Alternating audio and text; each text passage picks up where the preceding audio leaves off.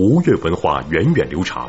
然而，春秋时期的吴国和越国却是一对生死冤家，两国之间上演着螳螂捕蝉与卧薪尝胆的历史大戏。敬请收看《国史通鉴之生死冤家》。春秋争霸，烽烟四起。公元前五百零六年，吴国军队攻入楚国的郢都。吴军以区区三万人，在伍子胥、孙武等人的谋划下，打败了拥有二十万之众的楚军。有学者认为，从军事的角度说，这是吴王阖闾一生中最伟大的胜利。虽然由于秦国帮助，楚昭王第二年返回了郢都，但由楚成王、楚庄王开创的楚国霸业从此一蹶不振。为了避免吴国的再次打击，楚昭王将都城由长江北岸的郢迁到了汉水东岸的若。但与此同时，一心想要完成霸业的吴国也感到了不安，因为与他比邻的一个国家越国正在崛起，并且正在对他磨刀霍霍。那么越国是如何崛起的？吴越之间又有着怎样的恩怨故事？百家讲坛邀请江西师范大学方志远教授为您讲述系列节目《国史通鉴》第七集《生死冤家》。我们上一次谈到，虽然取得了对楚国的重大胜利。但是吴国的后方，他也不安宁了，因为有一个国家正在迅速崛起，就像当年他在楚国的后面迅速崛起一样。这个国家叫越国。那么，我们得回过头来说一个事情：说大禹治水以后，后来巡视到会稽，就是现在浙江的绍兴一带，并且死在那里，于是。夏启就是大禹的儿子，就在绍兴立了一个大禹庙。每年春秋之际就要进行祭祀，但是后来这个香火断了，太康也失国了。在少康复国以后，大概觉得太康的失国恐怕跟大禹的庙香火的断绝可能有关系，于是他命令自己的一个叔子。命令自己的一个儿子到会稽，让他在这里进行居住，同时也给他一块地盘。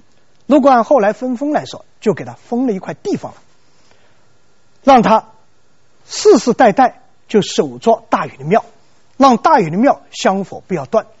但是我们可以从另外一个角度来考虑，恐怕也是考虑把这个叔子遣送到。远离中原这个地方来，避免一场这个继承的争夺，恐怕从这个意图上来说是保全这个俗子。那么这样一来，在现在的浙江绍兴一带就有一个新的组织了，人们把它叫做虞越，后来就是越了。它的形成过程应该跟吴是差不多的，开始的时候很小，慢慢的随着经济的发展，特别是随着。人口的繁衍，它逐渐发展起来。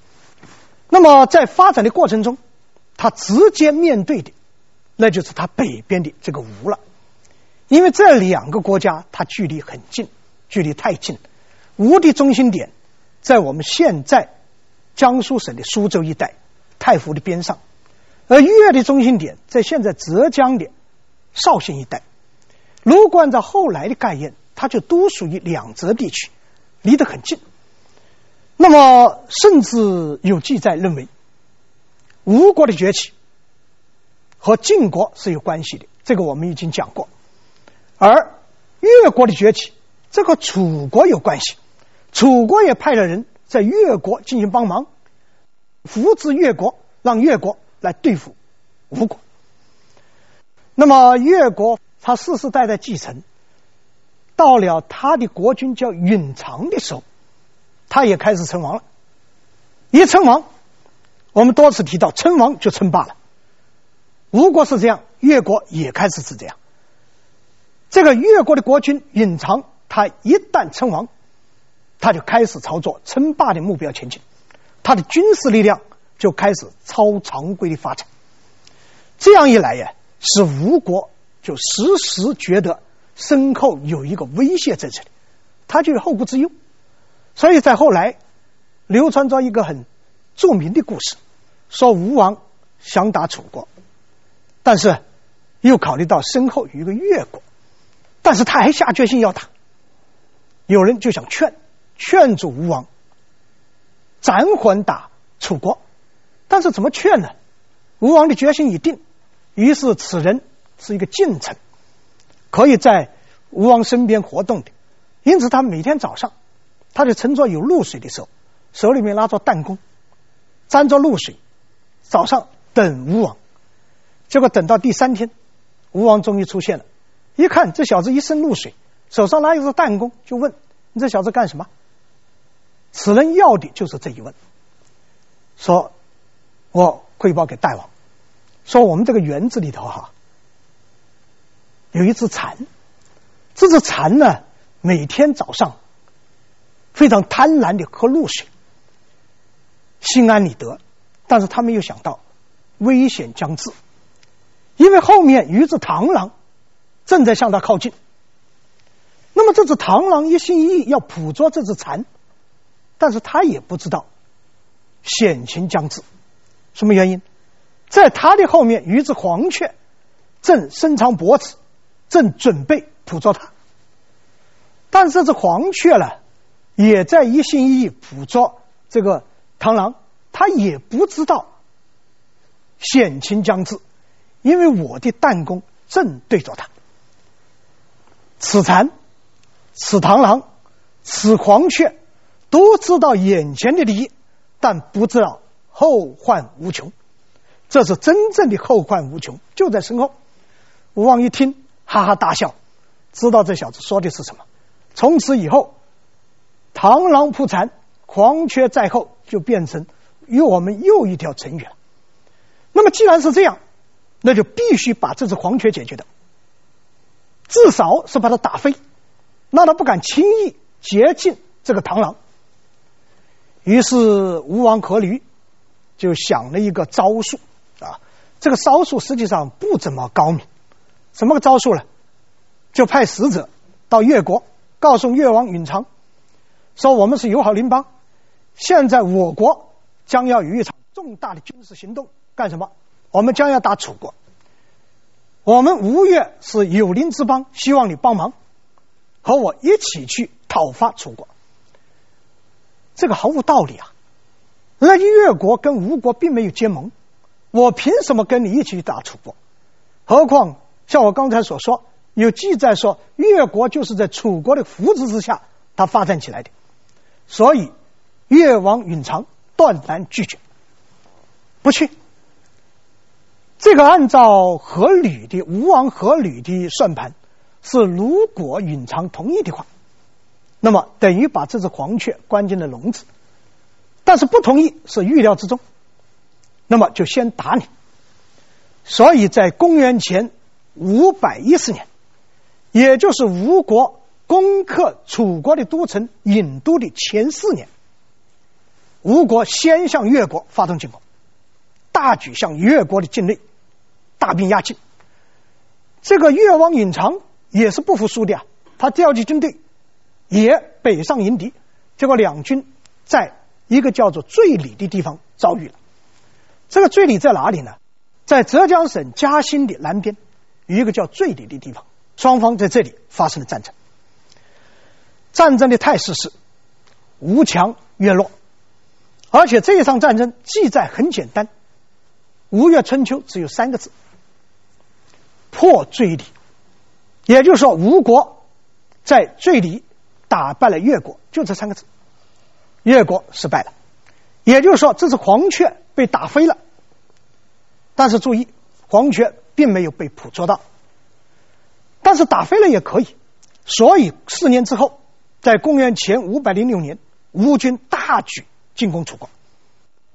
尽管吴王阖闾攻下了楚国的郢都。但称霸之路并非一蹴而就，而此时越国这只小小的黄雀却给吴国带来了大麻烦。敬请收看《国史通鉴之生死冤家》。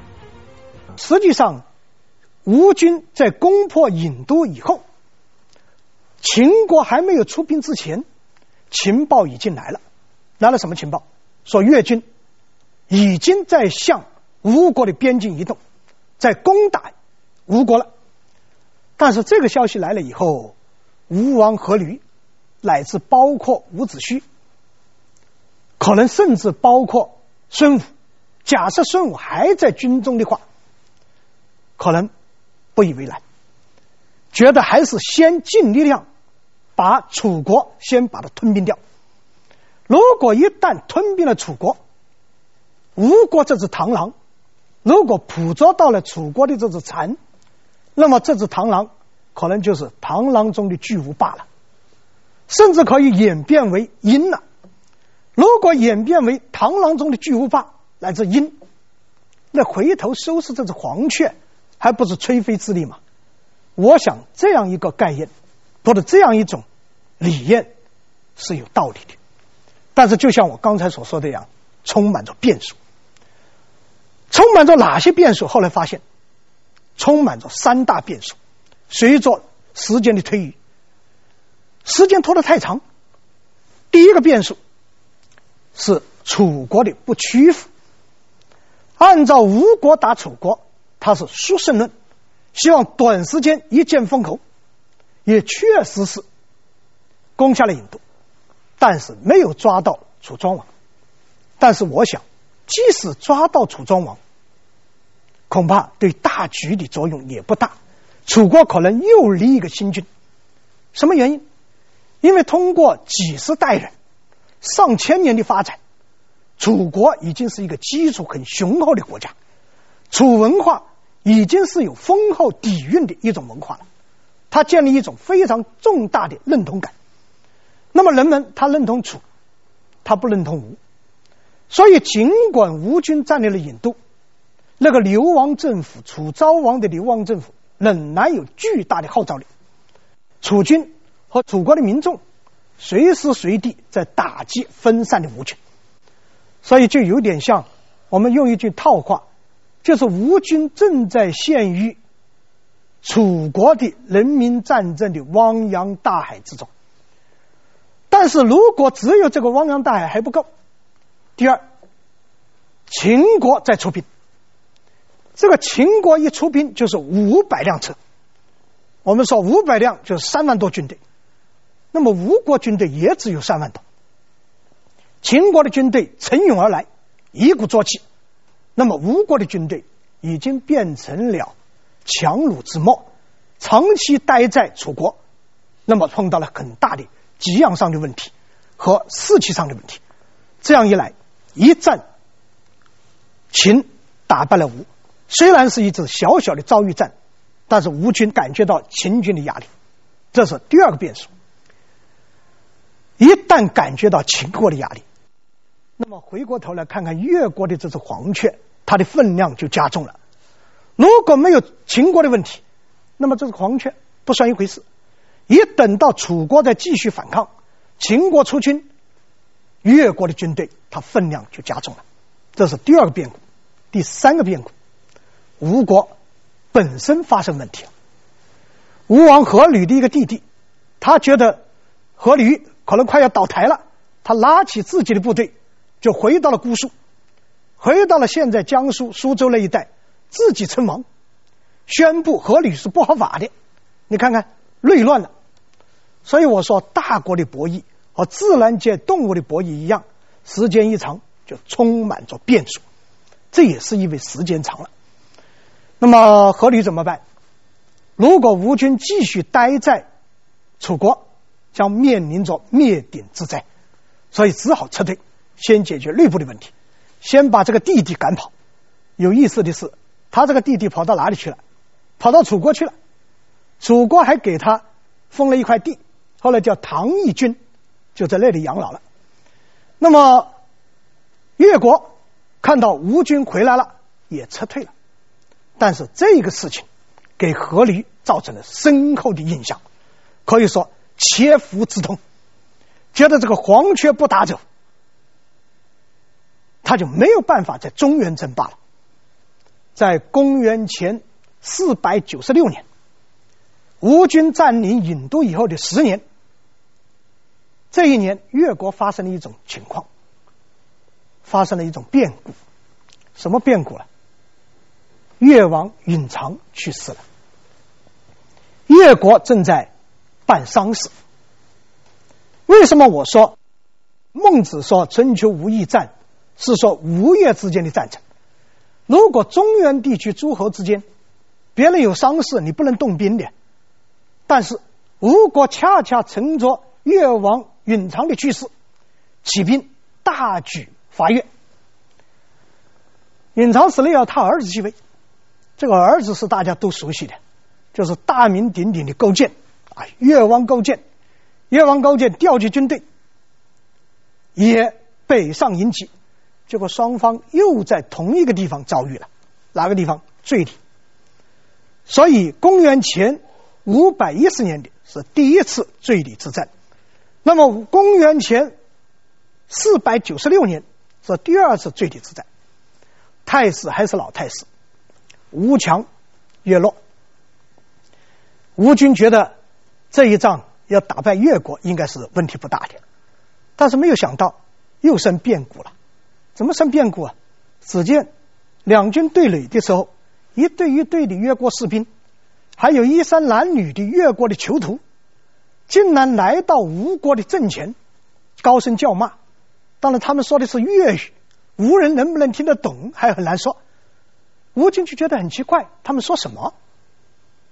但是更奇怪的一幕发生了，一队一队的士兵拔出剑抹脖子自杀，就在两军阵前当着吴军自杀抹脖子，这吴军看得目瞪口呆，一队死了，第二队又自杀，第二队死了，囚徒又自杀，这个时间不会太长。太长可能会回过神来，也不可能太短，太短还达不到它的效果。那吴军看得目瞪口呆，不知所措。但是越王勾践就是需要吴军目瞪口呆，不知所措。就在他目瞪口呆、不知所措之中，越王勾践身先士卒，立即对吴国发动攻击。这样一来，吴军还来不及准备，阵。就被越军冲乱了。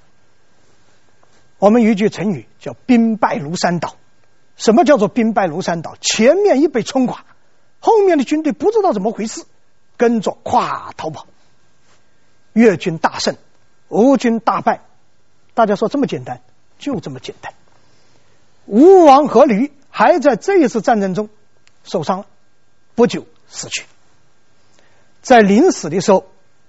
他把自己的儿子叫夫差叫过来，说：“你记住，记住你父亲是怎么死的，这个仇一定要报。”由于吴王夫差在杀父仇敌面前的心慈手软，给吴国带来了灭顶之灾，而越王勾践的忍辱负重，却让越国起死回生。敬请收看《国史通鉴之生死冤家》。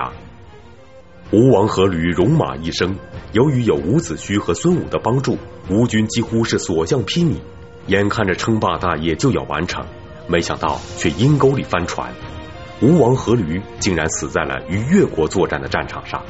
那么他的儿子夫差将如何为死不瞑目的父亲雪恨呢？阖闾的儿子带着吴军残兵败将，就回到了吴国。回到吴国怎么办？第一。埋葬父亲，第二继位，第三练兵。他把吴国的政务交给周伯嚭，就是从楚国逃过来的伍子胥的好朋友。这个人也是大才，让他做太宰，主持国家政务。那么他自己夫差和伍子胥干什么？练兵。大家要问，那孙武到哪里去了？孙武在这一次战争中，他起着什么作用？四个字，下落不明。孙武不知道到哪去了。夫差一边办丧事一边练兵，那越国怎么办？又是春秋无义战了。越王勾践又想乘着人家吴国办丧事，乘着吴国军队可能还没练好，他率先发动攻击。因此，越王勾践在公元前四百九十四年。也是醉里之役以后的三年，向吴国主动发动攻击，他的水师一路北上，进入到太湖，在太湖的焦山一带逼近吴国的都城了。吴国怎么办？一个字：打。所以伍子胥和吴王夫差调集军队进行自卫战争。先自卫，双方在夫郊进行大战，也就是现在太湖的焦山一带进行一次大战。结果越兵大败，吴军乘胜追击，一直追到越国的境内，一直追到越国的中心地点会稽，并且把越王勾践困在了会稽山。大家注意，这个会稽山的范围很大哈，不是一座孤山的。双方可能要进行一次殊死的殊死的搏斗，越国面临着生死存亡，那吴国就面临着是否彻底消灭越国。但是越国这个时候也不可以小看，三个原因不可小看。第一，越王勾践，那用我们现在的概念，是一个枭雄，非常有城府，非常果断。又有残忍之心，他能够说到做到，所以这个人是不好对付的。第二，越国为什么不好对付？越王手下也有一批人才，最著名的是两个，也都是楚国来的，一个叫做文仲，一个叫做范蠡。当然，诸位可能对范蠡更熟悉啊，因为后来有传说，说越国灭了吴国以后。这个范蠡带着西施在太湖飘荡，然后过着神仙过的日子，传说是这样。那么文仲他非常有治理国家的经验，又极富智谋，而范蠡啊博学多才，极富机变，所以这两个人他关系又很好，成为越王勾践的左膀右臂，上下一心。第三。虽然越国越王被困在会稽山，但是他还有五千壮士，这五千壮士完全可以和吴吴军决一死战。这个时候，越国怎么办？越王应该怎么办？范蠡开始出主意了。这个范蠡说了三句话，我们就用最通俗的语言来表达他这个意思。什么意思？到哪座山？就唱哪首歌，留得青山在，不怕没柴烧。实际上就这个意思。那么樊蠡告诉越王勾践，我们这五千壮士就是越国的青山，留住了他们，越国就有复国的希望。因此，他建议不惜忍辱负重，向吴国投降。如果有必要的话。大王您就是越王勾践，也可以到吴国去，来做吴国的臣奴，忍辱负重。越王怎么办？越王也是能屈能伸的，他接受了范蠡的建议，派文仲到吴云去谈判。结果文仲来到吴云啊，当然要带很多赔偿的礼品去见吴王。在吴军胜利者的吆喝之中，人家文仲。在帐外就开始跪下来，一直爬行，爬到夫差的面前，痛哭流涕，做检讨、赔罪，说我们国君年幼无知，冒犯了上国，才遭到这样的天谴。我们现在知道错误了，我们愿意改正，我们愿意为吴国的蜀国，为吴军服务，而且我们的君主，我们的国王。愿意到吴庭去做奴仆，我们的王后愿意为您做奴婢，你看看这样的卑辞厚礼，这样一来呀，吴王夫差的心里竟然发生了变化啊！他本来是赌着一口气要灭了越国，要杀了越王勾践为父亲报仇的，但是人的心里也很难受，一旦碰到失败者。向自己苦苦求饶，一旦自己变成胜利者以后，他的心态可能就发生变化了，觉得越国已经不行了，留下他也许我的名气更好了，也许又觉得又产生了恻隐之心了，当然各种各样的想法也许都有。总的一句话，夫差产生了动摇，杀不杀勾践灭不灭越国，他竟然动摇了。但是有一个人毫不动摇，谁？伍子胥毫不动摇，因为伍子胥认为两国的中心地带离得太近，就犹如一山容不得两虎，不是吴越吴灭越，必定是越灭吴。所以伍子胥坚决反对接受越王的投降，主张进行最后一次歼灭战，全部消灭越军，彻底摧毁越国，把越国作为吴国的一本一部分。谈判陷入僵局。为什么说陷入僵僵局？夫差没表态，结果文仲又回到会稽山，向越王勾践汇报。越王勾践一听。这也是男儿有血性嘛，说既然这样，命令把全部女人杀掉，全部男人准备好战斗，战斗到最后一个人，让吴国即使占领越国，越国也是一片焦土。他有这样的狠心，但是文仲认为事情还没有到这个地步啊，因为他看到了吴军的内部的矛盾，什么矛盾？夫差的态度和伍子胥的态度是不一样的。另外还有一个人没表态，谁没表态？伯嚭还没有表态，太宰还没有表态。太宰在吴国也是有话语权的。文种说：“让我再去一次。”于是他第二次来到乌云，这一次和第一次不一样了。他不先见吴王，第一次是试探，第二次谈判。谈判之前，先要疏通关系，要行贿，给谁行贿？给伍子胥曾经的好朋友，现在吴国的太宰周伯嚭来给他行贿。行贿用什么行贿？老套套啊！古代的行贿就是两件东西：第一，珍宝；第二，女孩子，就这两样，美女和珍宝。果然不出所料。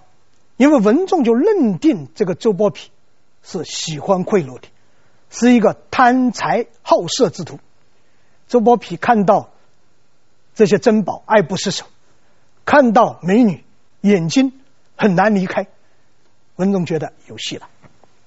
那么他向伯嚭求助，说：“我们国君真的知道错了，希望太宰帮我们说说话，我们一定好好效劳太宰，以后。”太宰有什么吩咐，越国照办。你看看内部出了问题就糟糕了。结果周伯嚭带着文仲去见吴王夫差，文仲还是苦苦求饶，还是卑辞厚礼，还是反复强调我们的国君将成为你的奴隶，我们的王后将成为你的奴婢。但是这一次文仲说了另外一番话。这一番话，我估计是和周伯嚭商量好的。说了一番什么话？如果贵国一定认为我国罪孽太大，不可饶恕，那么也好，越军五千壮士将陪着越军同归于尽。越国的女子将全部被杀，越国的财富将全部摧毁，吴军所得到的就是一片焦土。这番话很厉害的哈，软中带硬，硬中带刚。这个时候，吴王夫差听了以后会怎么感觉？一定会有两种反应：第一，勃然大怒，你威胁我，那就两军拉开阵势打一架。如果这样的话，陷入僵局；另外一种，心里有考虑啊，如果接受吴国的投降，可能得到一片完整的土地，得到一批奴隶，对吴国大有好处。这个时候就出现第三者来进行斡旋和沟通。剥皮于是说服吴王夫差说：“您的志向不是小小的越国，何况现在越国已经服输了，就变成我们的属国了。源源不断的财富运到吴国来，有什么不好？什么叫做堡垒可以从内部攻破啊？”甚至夫差自己了解自己都没有伯嚭对自己了解的更深刻。那么这个时候，伍子胥继续提出反对，认为现在把越王困在这里，这是上天给我国的礼物，如果不接受，那么将遭到天的谴责。但是夫差和伯嚭已经不是这样认为了，认为越国这只黄雀，它已经装进笼子了呀，没有能耐了，我们何必又斩尽杀绝？更何况称霸中原的霸业大业，远远超过为父亲报仇的这个私怨，所以两个人吴王夫差和伍子胥在理念上已经发生了巨大的差别。当然，最后拍板的是吴王夫差，最后决定接受越国的投降。越国的国君和越国的王后跟到姑苏去，作为吴王夫差的奴隶。这里头也有很多故事啊，说吴王生病了，越王勾践自称懂得医术，竟然让吴王勾践把大便解出来，然后用舌头去舔，来辨别你到底是什么病。吴王夫差看在眼里，感动在心里，亲生儿子也不会这样做啊。然后吴王的所有的奴婢都自叹不如，我们服务没别人到位。越王勾践和他的王后用自己的实际行为许说自己的罪孽，感动了吴王。结果吴王在三年之后，竟然把越王勾践和他的王后放回去了。伍子胥反复的争夺，不行，结果被吴王夫差赐死。你死去吧，省得一天到晚絮絮叨叨，影响两国之间的团结。伍子胥被杀了。呃，越王高渐回到了越国，然后恪守自己的诺言，源源不断的越国的财富输往吴国，源源不断的越国的美女输往吴国。在这个过程中，我们演绎出来一个著名的美女，她的名字叫西施。珠玑美女西施也被送到王庭吴王。那么吴国的国君继续享受着越国国君勾践的孝顺，因此他准备称霸中原了。郑国一个位于两个超级大国之间的弱小国家，他是如何在春秋诸侯争霸的乱局中得以生存的呢？敬请关注《国史通鉴·春秋战国篇》之夹缝求生。为了称霸中原，吴王夫差花了近十年的时间，运用大量的人力物力，修筑了一条名叫邗沟的运河。通过这条运河，吴国大军北上中原，打败了曾经的霸主齐国，又趁着当时的霸主晋国内乱，在公元前四百八十二年的黄池会盟时夺得了主盟的地位，实现了称霸中原的吴国梦。然而，就在吴王志得意满的时候，从他的国都却传来了一个晴天霹雳般的消息：吴王夫差在公元前四百八十二年黄池之会的时候，他一方面成为中原的霸主，另外一方面接到一个晴天霹雳般的消息。什么消息？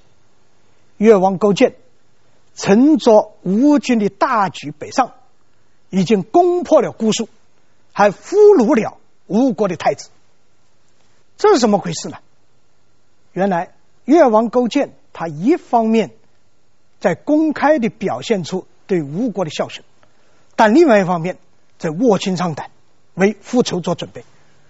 那么他带着自己的王后和普通的百姓一起在田间耕种、发展生产、组织军队、休养生息。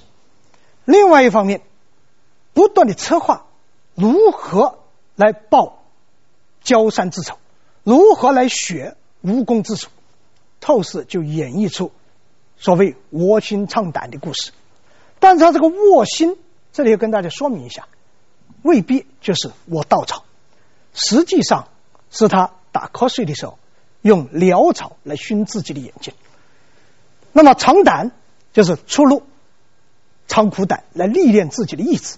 那么，越王勾践通过这一系列的举措，他给越国的军民树立了一个发愤图强、卧薪尝胆的这么一种榜样。通过十年征据、十年教训，越国的力量强大了，于是对吴国他发动袭击。这吴王夫差大吃一惊，赶快回师。回师怎么办？他这个时候已经没有力量和越国决一死战了，军队非常疲惫，人民非常疲惫，而且内外交困，中原的晋国也跟他关系不好了，中原的齐国跟他关系不好了，西邻楚国那更是死对头。这样一来，吴国没有办法向越国求和。大家说越国是不是趁趁此机会一举灭吴？没有。越王高渐也认为，这个时候他的实力还达不到完全灭吴的这个程度，但是他有自信，自信是什么？越国正在发展，而且越国的后面绝无后顾之忧，而吴国则是人心崩溃，因此两国休战。但是过了几年，越国对吴国发动第二次攻击，这就。不留后手了，一直把吴国军队打败，把吴王夫差困在姑苏台。那么这个姑苏台在哪里？现在苏州好像做了一个姑苏台，是一个旅游景点。据说当年那个吴王夫差就被困在这个姑苏台，他要求越王勾践像当年自己一样留下吴国的宗庙。留下吴国作为越国的附属国，甚至要求自己也可以和越王勾践一样来做，像越王勾践当年做自己的奴婢一样来侍候越王勾践。越王勾践说：“当然他不是不是这样说的哈，我想他应该说过去的故事是不会重演的，但是允许他带着一批人住到一个荒郊的地方去，做到一个天涯海角去。”让你活命，但是对于夫差来说，也是一代枭雄啊！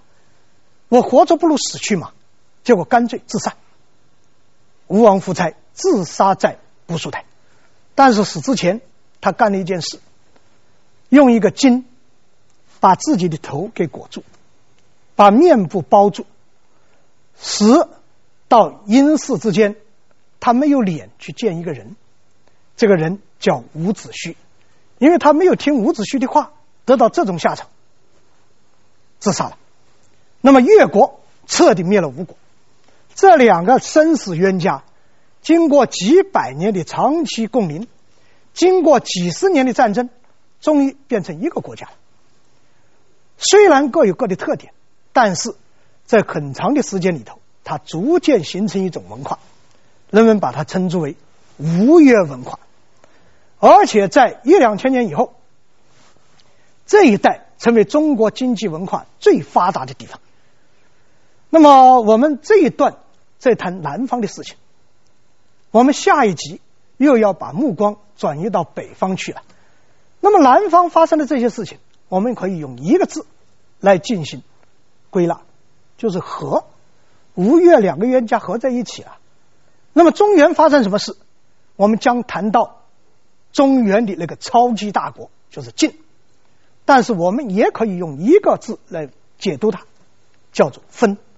那么它怎么分？我们下一次再说。谢谢。